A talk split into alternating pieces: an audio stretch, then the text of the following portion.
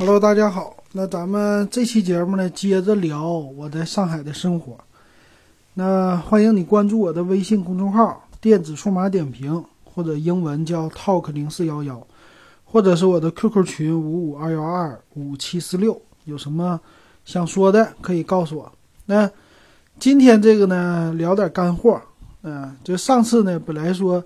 想让我聊聊在上海，他们最想知道的是找工作的事儿，是吧？这个最实际，来上海生存的这个事儿。那我也是在上海换工作，也换过好几个了。那，呃，聊一聊吧，我知道的这个，然后说一说在上海的这个工资水平到底咋样，然后，呃，什么样的人，什么样的人嘛，还不好说。反正来上海怎么生存吧，然后一些消费支出啊。这个可以跟大家说一说。那你说说到这个上海吧，上海其实外地人很多。那在我身边呢，各种各样的外地人。那本地人说上海话的其实也挺多。嗯，我的了解吧，好像说上海是整个城市有三千多万人吧。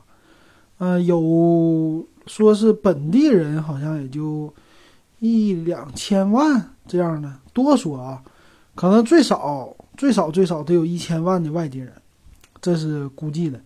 然后呢，一到春节的时候吧，或者说过大节的时候，其实十一还好。过春节的时候呢，嗯，外地来旅游的基本上看不出来上海不热闹，因为他们都主要集中在外滩、南京路这种比较繁华的人民广场这些地方，所以看起来人很多。但实际呢，春节的时候给大家的这个印象是上海。基本上变成一个空城。那上海呢，就是外地人的都走了嘛，走了以后，什么公交车呀、马路上啊，你就不会看到车了。我记得我这几年春节的时候呢，我不回家，我去周边，我去周边的古镇，那就是春节年三十那天开车去那儿的时候，这个路上啊，就简直就没有车，高速上也没有车，都是空空如也的。我在那个小的一些就平时经常经常堵车的这些马路上，它那叫共青，有一个叫共青什么路啊？那个是出城的一条小路，还不是高速。平时那就是堵车堵的特别厉害，是必经之路。但是呢，三十那天没人，就可以看出来那个上海，呃，外地人多么多。那你在来上海呢？这个其实最大的一个问题呢是，并不是找工作。其实上海的工作特别多，我就可以说就是，嗯，很多人就说上海吧，我的感觉啊，就是有挣不完的钱，你就是没有时间，就是你要是能二十四小时连轴干，你就能赚更多更多的钱。就这个城市的钱就这样，赚不完，就这种感觉。你比如我身边的这个外卖，那外卖呢，它有就差通宵了。其实，他晚上能送到半夜一两点去，他还在送外卖呢。就旁边的这些，呃，饿了么呀、美团的这些，你到半夜，呃，都有值班的。就是说，他的还是需求特别特别大，这个城市。然后呢，这个城市你可以说是不夜城。然后，嗯，很多人他们都需要这些服务。所以说需要各种各样的岗位来服务这些人，然后他们来消费，然后这城市消费也特别猛。那其实上海的工资水平现在挺高的啊。那我就从我这专业说呗，我这专业属于嗯互联网，现在叫以前呢就叫嗯计算机，说做电脑这一行的，那做网站设计我是，然后后来就做 APP 设计，一直都没离开设计。那我记得我刚来上海的时候，那时候的工资水平是能达到三千多吧，零九年，零九年年初的时候，三千三千五工资，啊，那时候看那不不会要工资，后来跟朋友创业，创业的时候就拿工资，一个月才拿一千五，等到那个我看一零年，对一零一零年下半年的时候，去找工作，啊，再换。在换工作的时候，又找了一个这个软件公司，进去的时候工资是四千五，后来经历了一场，就差不多是我记得一三一三年还一四年，开始吧，或者一五年开始，啊，一五年可能那阵儿，那阵儿就人民币一下子就贬值了嘛。然后那段时间我记得工资上涨特别快，然后就变成这种，呃，一直要加薪，一直加薪，或者你换个工作就给你涨工资，涨得特别狠，就这样了，一直到最近啊。所以说，在那个最近工作的时候呢，我在公司里就是也是招聘人，啊，他们推荐人过来，啊，来招聘我们这个设计部门的人。设计部门人呢，招聘的时候能看到他要多少钱工资，啊，他有这个工资水平，那能看出来，就是现在的九零后啊，属于是工作主力。那九零后呢，对于自己的这个预期吧，都很好，然后要的工资都不低。嗯，可以说和八零后现在已经，呃，想法完全不同了，嗯，所以这方面我想说一说，但是从哪儿说起，我真是有点一头雾水，啊，从我身边的这事儿说起呢，就感觉就太局限了，所以说我想从普通的这个说起，啊，说一说这个上海的，嗯，真实工资水平，真实工资水平呢，因为我一直在上海租房子嘛。租房子的话，其实各个地方我都去了，就是，呃，等于说是，呃，高档小区我可能去的不多，但是那种正常，你一般租房子都会租那些老一点的房子，属于跟那些上海人住的比较近。然后看到的，我租的这些老小区啊，都是老头老太太，啊，他们那个呢，工资水平可以看出来就是不高，工资水平差不多，我看低的可能也就两三千这种。就是劳保多的话，可能说有四五千的这种，那他们的那个生活呢也各不相同，啊，要是两三千的这种呢，房子是自己的，但是生活起来看他们就是购物啊什么的都精打细算的这种，啊，然后再说呢，嗯，在这种普通岗位吧，在超市，超市这种呢好像也不多，三千多块钱，呃，多说也就四五千。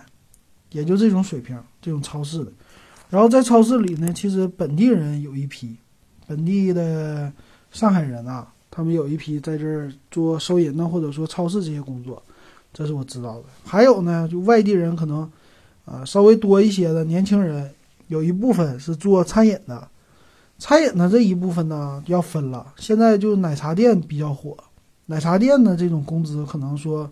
他给你做到，我看啊，四千多、五千多，甚至有的六千吧，可能有这种的。但是六千不多，一般都是四五千，甚至低一点的。但是特别火的奶茶店能达到四五千。然后一般的饭店的人员呢，看他们的招聘啊，这些我都是从招聘上，就是店上贴的那个门外边的招聘那上看到的，外边的那种。饭店里好像是打打那个下手的吧，切菜的这些工资不太高，然后刷碗的工资不高，但其他的收银员好像也就是三千到五千这水平吧，再高好像不好说了。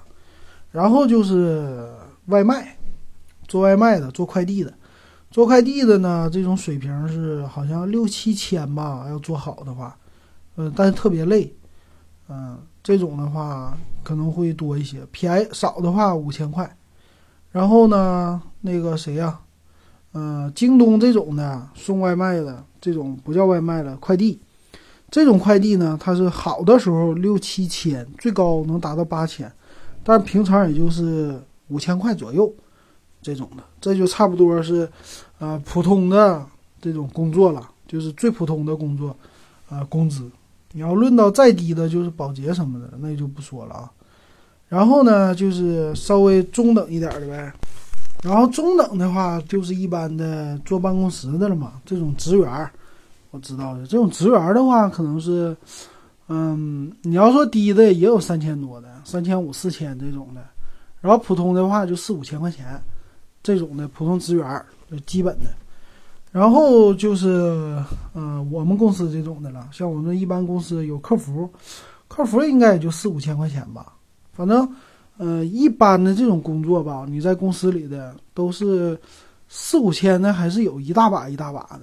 然后呢，嗯，正常来说赚个，就是都是普通工作啊，普通工作正常来说赚个六七千就不错了，就已经很不错了。我觉得这些这个工资对于咱们外地人来说的话，覆盖的面还是挺广的。这 这都是普通的。然后呢，因为上海是做 IT 的嘛，做科技啊，它是两个金，一个金融，一个是 IT，其他方面我都不懂。那这两个呢，其实工资水平相对来说比较高，呃，最多的就可能说 IT，它这个在全国来说比较集中，比如说这边的叫张江高科，这是一个算是一个科技科技区吧，有很多大企业、小企业都有。然后呢，还有一个叫漕河泾开发区，然后也是很多，比如腾讯的那些大企业，但也有小企业，都是做 IT 开发的。啊，那这部分人的工资呢，可能就比较高了。这部分呢，工资你基本上入行一个程序员或者设计师啊，你现在入行的话，五千打底儿了吧？我觉得至少。当然，有的企业他们招实习生，给的价格很低，啊，可能给个三四千块钱，给的很低。但是，一般的毕业生吧，进去以后四千、五千这种打底儿，然后一年呢，基本上如果跳槽的话。就能涨个两三千块钱，就是你像我们那个同事，有的同事过来的，嗯，从外地过来，有个两年经验的，你基本上就可以要个七千、七八千吧，做这行的。你经验不用太丰富，就有点经验的都可以要到这价。然后呢，再往上就是，基本上我觉得，嗯，前五年涨工资涨的是最快的。等你到五年以后，逐渐的就不一定涨那么快了工资。嗯，但是呢，九零后现在比较敢要，比较猛。九零后呢，我看啊，基本上来了以后，工资就是今年，嗯，你给我，我有两两年工作经验，我就敢跟你要八千。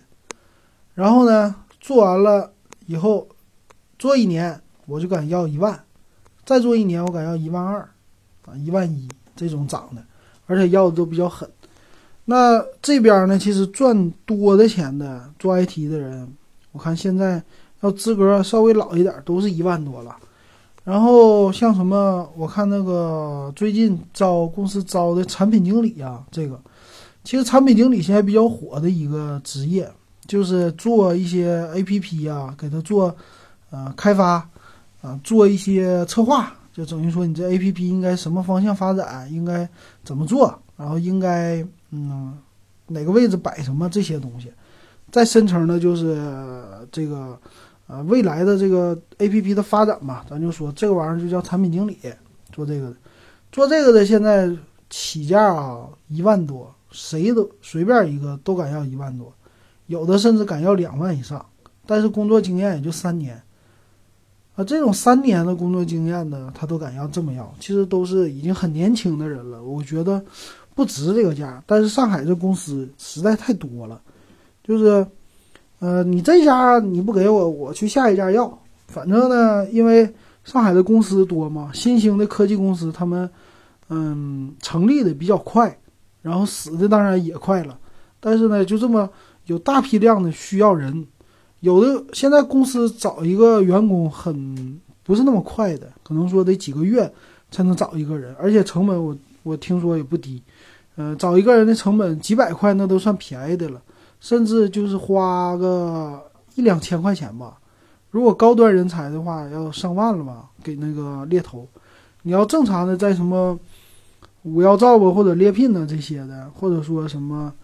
那些招聘网站呢，你花的钱都得几百块、上千块能找到一个人，所以呢，而且还花的时间，可能两三个月，快的话也得一个月，就不太好招人，因为，呃，一个是你要合适的人才，不一定那么容易找到，很多都是比较工作经验比较低的、比较少的，然后呢，就是比较夸大自己的这些能做的事儿吧，我感觉。其实我感觉，就是大家要钱要的都挺狠，但是呢，实际工作能力不一定值这个价。但是这个市场感觉就像抢似的，因为感觉人现在不是那么充足嘛，所以说他们还是啊愿意给高价。然后尤其那种初创的企业，刚创立的时候，为了吸引人才，然后就给高价，啊，特别高。所以说现在这 IT 变成一个，呃，特别炙手可热的一个这种行业。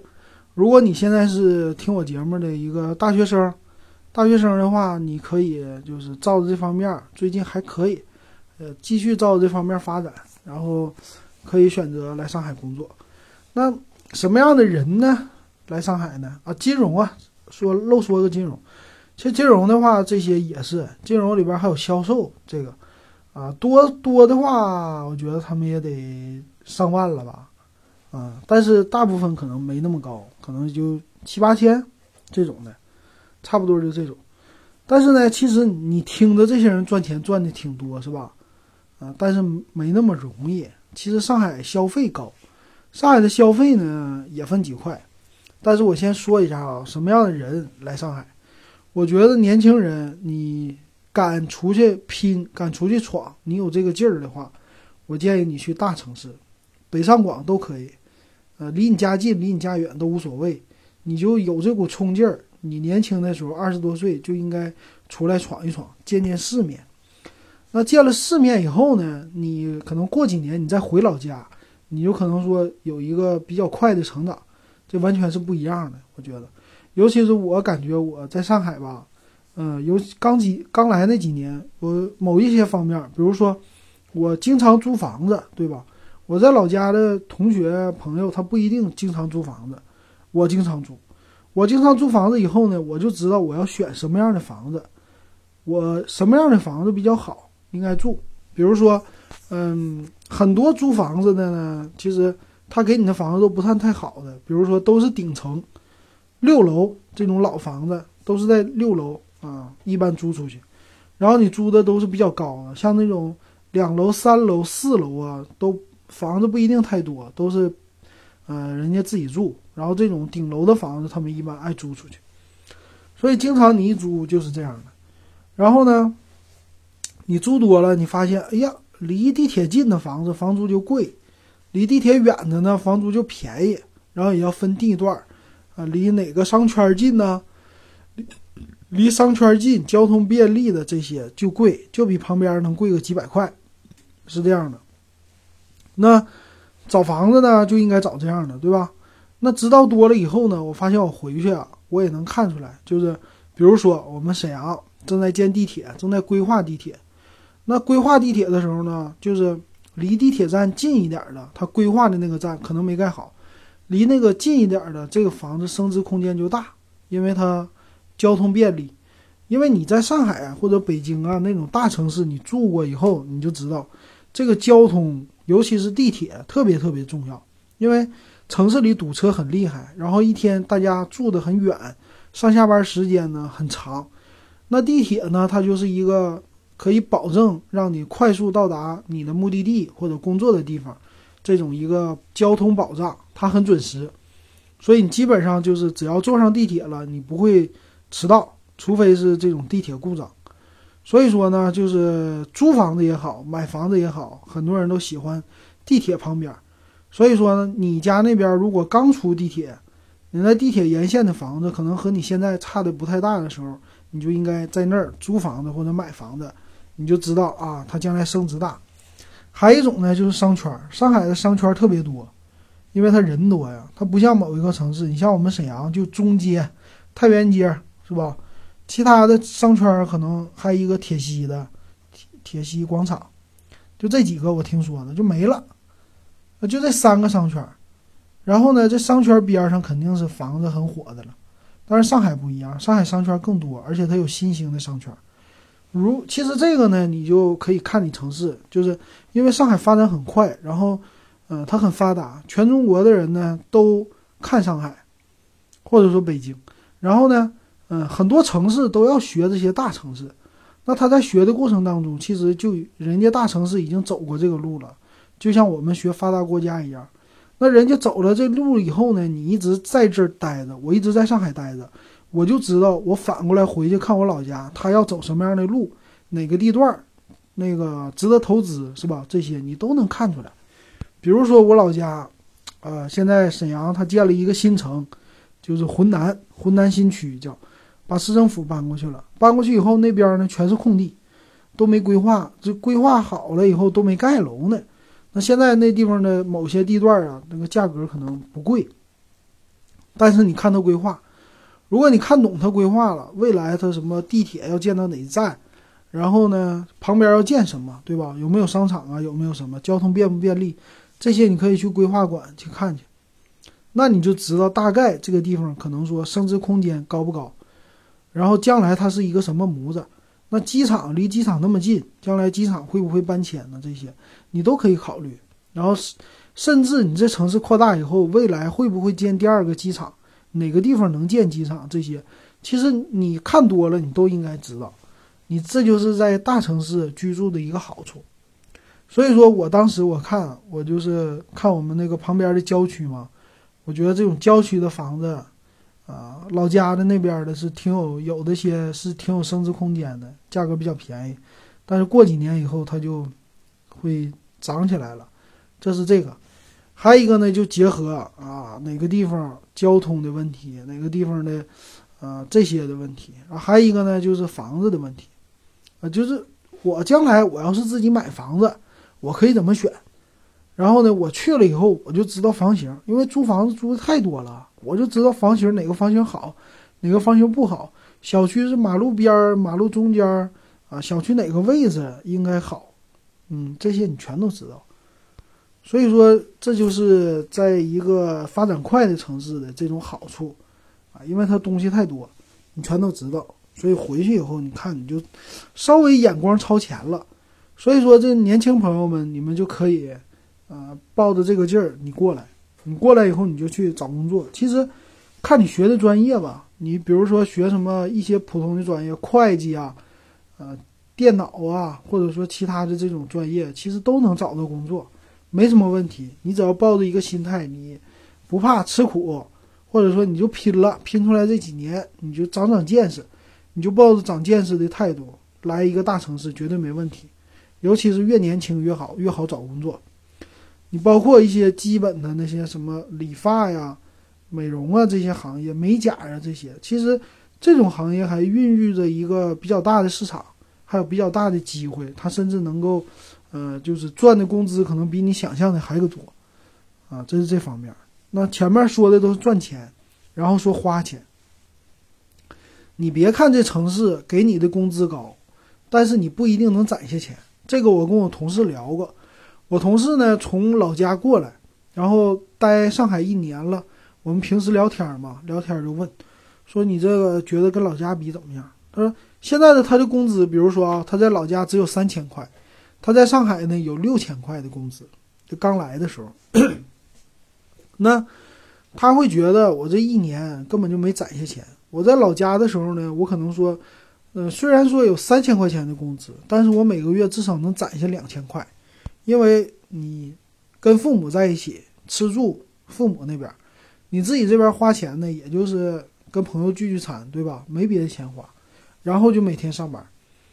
那这样的话呢，啊，他还有一个就是在老家朋友多，有娱乐项目，对吧？那这样的话，他其实花不了多少钱，啊，还能存下钱。但是到了上海就不一样了，你到了上海，你首先要租一个房子，这儿呢租房子不便宜。租房子一般像合租啊，不是独门独户的话，起价在整个市区内的话，现在你已经找不到一千块钱以下的了，基本上都是在一千到两千块，这是一个单身的租房成本。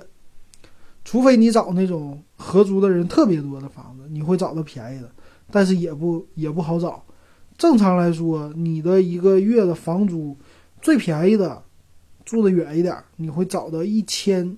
左右的一千到一千五之间，然后贵一点呢，就是两千，呃，一千五到两千五之间，这是合租的价格，嗯，差不多的。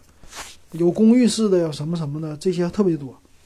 然后再高级一点的，就是什么叫自如网啊，链家他们家的那种自如网呢，他给的价格就，呃，从两千多、三千多、四千多都有了，这不不同的了，啊，这基本上的价格，反正你正常花销就这么多。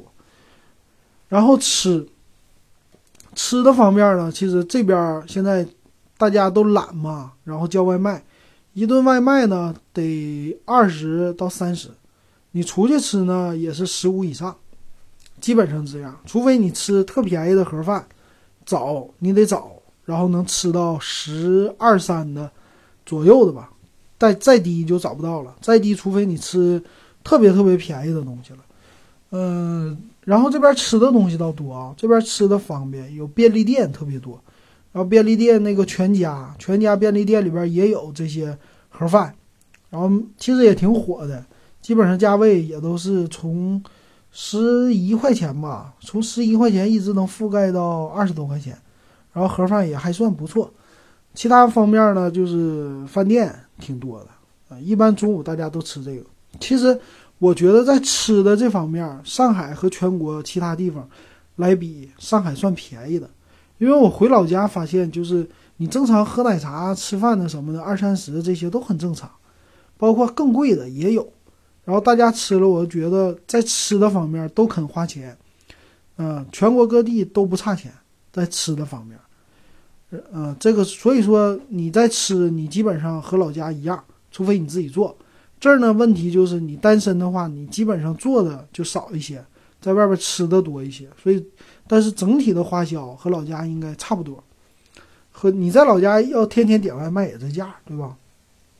嗯，然后行，行呢，行呢就是乘车，乘车这稍微来说比较贵，一般来说我们话，嗯，正常一个月上下班的话，嗯，我觉得两三百块钱吧，两百到三百，这是交通费。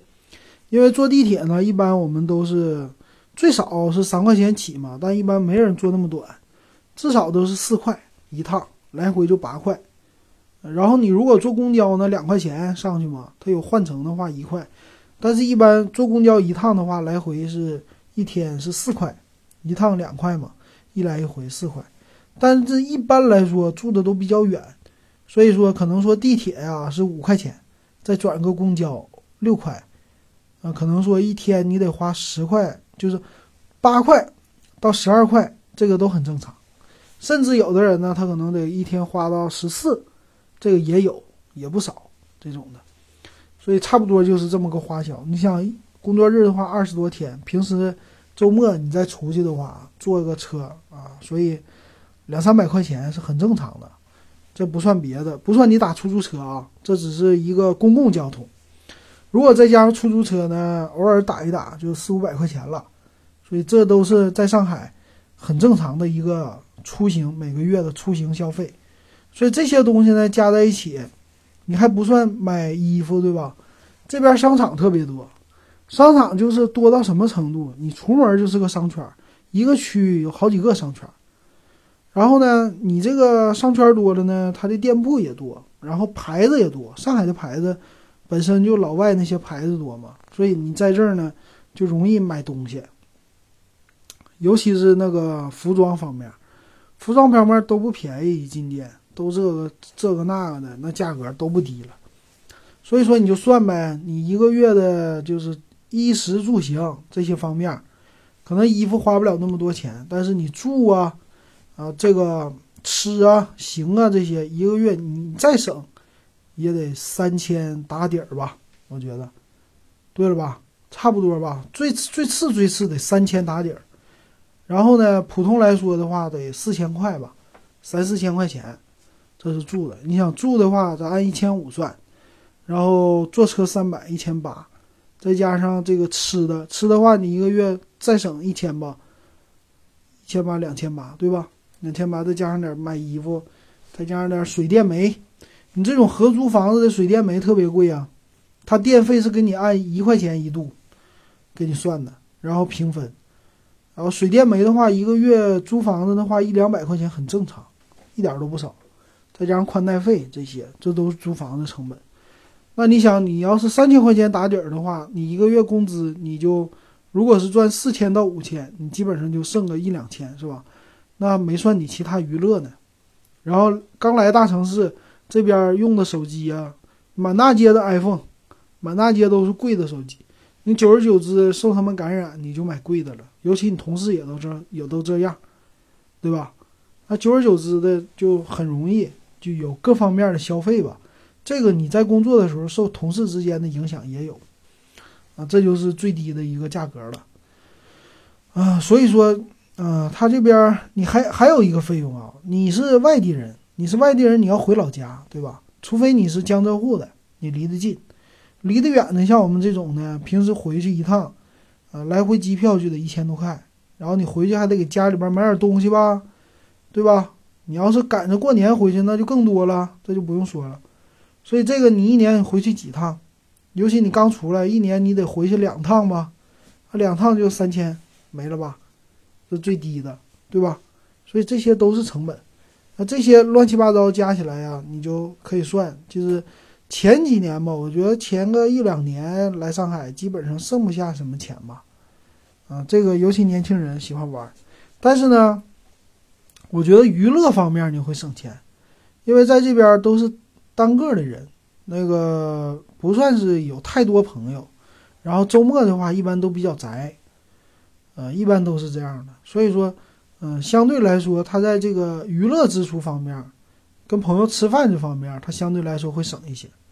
然后相对来说变得就是比较孤独寂寞一些。前两年，那包括有的人他可能时间长了，因为他跟同事之间的这个。关系一般都工作嘛，周末的话也不一定天天见面，所以就造成可能说是在这方面比较孤独。这个就是在外地的人没办法的了，你也没那么多同学。你要在老家，这肯定不孤独，对吧？你这亲戚朋友同学，这一到周末聚都聚不完啊，这是这些方面。但是 过个五年啊，十年，你攒够钱了。你拼命的攒钱，很多人就这么，呃，来这儿。你说不光是为了看大世面，也为了攒钱。那攒的多了呢，你就要买房子。但是呢，现在这地方买房子特别贵，上海的房价就是全国可以说数一数二的嘛。他这儿像我现在租的，我这边住的这个房子，这一左一右的老房子都是五万五到六万。嗯，新房子呢，新盖的，同样的啊，就八万起，这市区内的。然后其实，在市区内的更贵，十万以上的都很正常。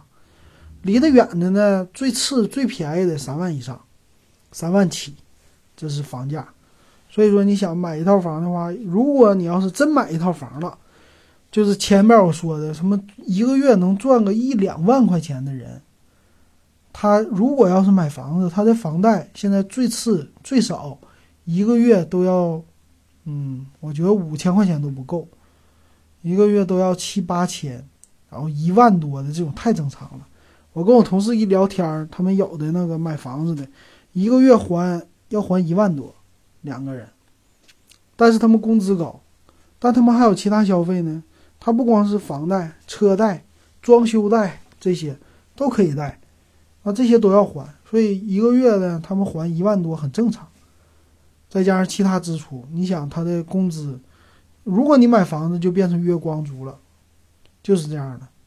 所以说，在这个城市呢，很多人他们是拼命的赚钱，然后拼命的花钱，然后再拼命的赚钱，整个的这个一个来回一个循环啊，所以是这样的一个状态。所以说，你就看出来这种感觉。我说的这些都是外地人的感觉，啊，所以说在这个城市打拼是，嗯，可以说是有压力的吧，不一定是你想象的那么容易，但是呢，嗯，和你的收获肯定不一样。就是说你在，嗯，你老家这种城市里边就比较安逸，但是你出来以后，你会发现一天一片新的天地。当然，无论你做的怎么样，我觉得都值得。在你年轻的时候去看一看，去闯一闯，这样的话你会不后悔，啊，你是到时候你再回去也没有问题。我觉得你的眼光啊这些都已经开阔了，甚至有的人都可以出国，再试试这种的都可以，啊，这样的话，嗯，你去偏全国各地啊，完全就没问题，然后整个人可以说就变了吧，得到一个提升，嗯，这些其实，啊。你现在岁数大也没关系，你可以看看啊，你你家孩子对吧？这些，然后再说一个是学历的问题啊。最后说，今儿这节目比较长，学历呢这事儿啊，我昨天的时候去考试，昨天星期日嘛，我考大专文凭，然后我们的那个网友，我在群里说了，我说我去考试考大专，这考大专呢，写字儿都好久没写了，写字儿写的我累死了，这个手直疼。然后咱朋友说，大专你才考大专？我说对，我才考大专，不可思议吧？我这个工作已经十几年了，我零六年工作，到今年十已经十一年整了呗。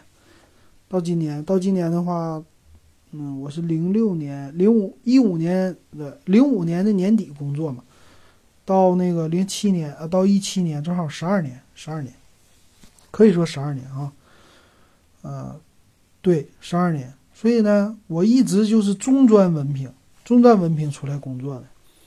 所以你可以看出来，我我在那个当时考大专是考自考，但没考下来，啊，所以一直就吊着个半大专，就是 没考下来的大专，但是用中专，所以中专文凭没问题。在这儿呢，在这种城市，它主要就是看你能力，啊，你能力够不够？你能力好，他其实根本就不看你学历，因为他着急呀，他需要这些人呢，给他干活。啊，但是如果竞争不激烈的这种行业，那他就开始可以选了嘛，他就选什么要本科的了，是吧？这就不同了。所以说我这十多年呢，我就根本就没用到什么学历，主要还是用在实用的经验上了。经验上很重要，找工作。但是呢，没办法，我这有孩子嘛，孩子要在这边上学，上学呢，他就涉及到这个居住证积分。这是避开不了的，就是，呃，要有一个打分制，一个积分制。这个积分呢，嗯，学历是一个很很大的一块儿，他给你打分占了很大一块儿。那因为我的学历比较低，不够，所以那个积分就不足。不足的话，将来孩子，呃，考中考就不能考，然后必须得回去。所以说，这为了孩子呢，我就整了一个那个大专文凭，念的这种网络教育。因为上班没时间真正去考试，这种网络教育很简单，交了钱以后，在网上点一点课程，然后到时候去考试。考试的话有开卷有闭卷，但是老师都给你准备好答案了，所以到那儿直接抄就行了。但是就走个过场，但需要时间，两年半，就这样的。我昨天呢，星期日嘛是最后一场考试，呃，熬了两年，等到六月份的时候就能拿毕业证了。拿到毕业证呢，就算是这个迈出了一步，向那个积分制，向积分制迈出一步，可以说啊，差不多了，快这个文凭，应该是再加上社保啊，这积分应该就够了，然后就可以申请了。那这个呢，就制约很多家庭。我觉得上海呢，现在这个幼儿园里认识的啊那些很多家庭呢，他们就是打算。只要是一有了孩子，一涉及到上学，一涉及到积分，很多人就准备回老家了。没办法，所以说，啊，你来这个城市打拼呢，要要想一想，可能说你做那么多年吧，但是它不一定是你最后的归宿。我觉得有的人他就留在上海了嘛，但是还是有思乡之情的吧。这个每个人不同，差不多就这么一个情况啊。好。那咱们这期节目说说这么多啊，快四十分钟，就先说到这儿。以后呢，接着咱们说我在上海的有趣生活，然后给大家从衣食住行这些方面开始说。啊，有什么你再想听的，都可以在群里给我留言，五五二幺二五七四六。